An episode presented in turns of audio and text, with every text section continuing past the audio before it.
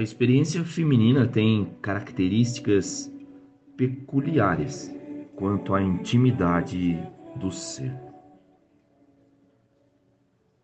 A mulher desenvolve a capacidade de envolvimento. A natureza acolhedora é evidente na figura feminina. O grande desafio da mulher consiste na aplicação destes talentos do ser.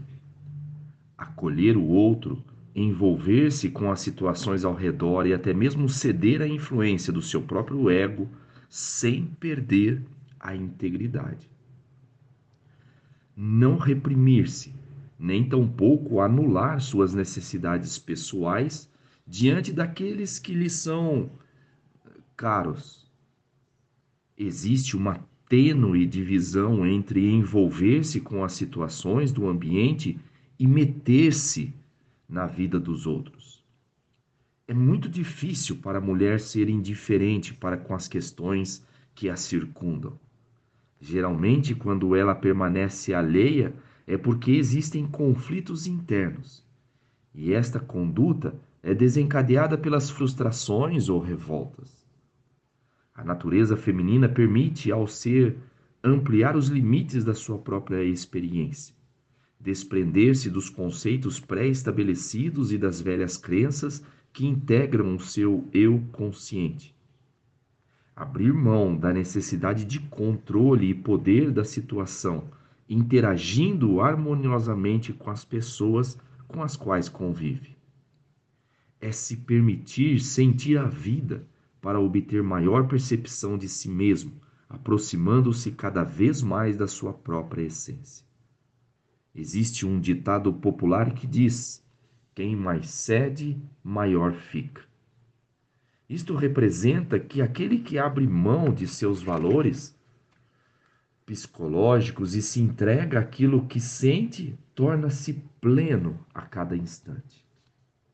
Ceder não significa viver na submissão que arrasta o poder para fora de si numa ótica ilusória de que a satisfação pessoal advém dos outros, mas sim ser pleno em tudo o que faz, dando o melhor de si para conquistar o sucesso e a realização pessoal na vida.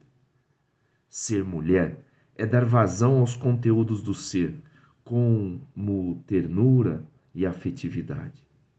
Este procedimento nutre a mulher, tornando-a preenchida dos valores da alma. É necessário compreender as diferentes características de personalidade, respeitar os comportamentos dos outros, bem como dar a si o direito de ser uma maneira única, mesmo que seu jeito seja completamente diferente dos seus entes queridos.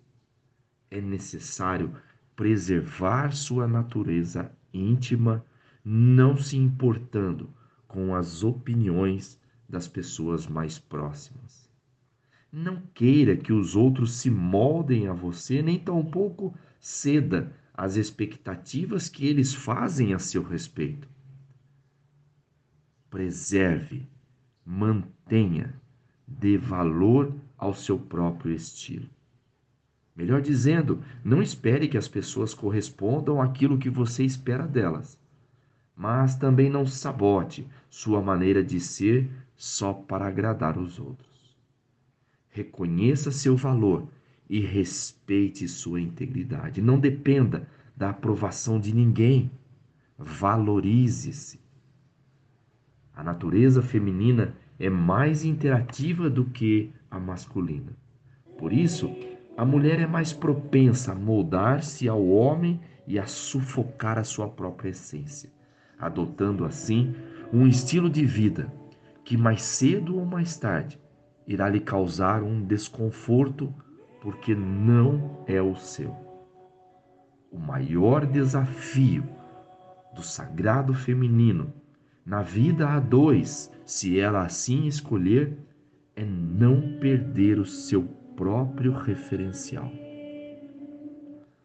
Várias mulheres se anulam para agradar aos outros, deixando de fazer o que gostam e tem vontade para cumprir com contratos ou obrigações que ela própria assumiu. elas buscam mais o bom desempenho no meio do que o respeito a si mesmas.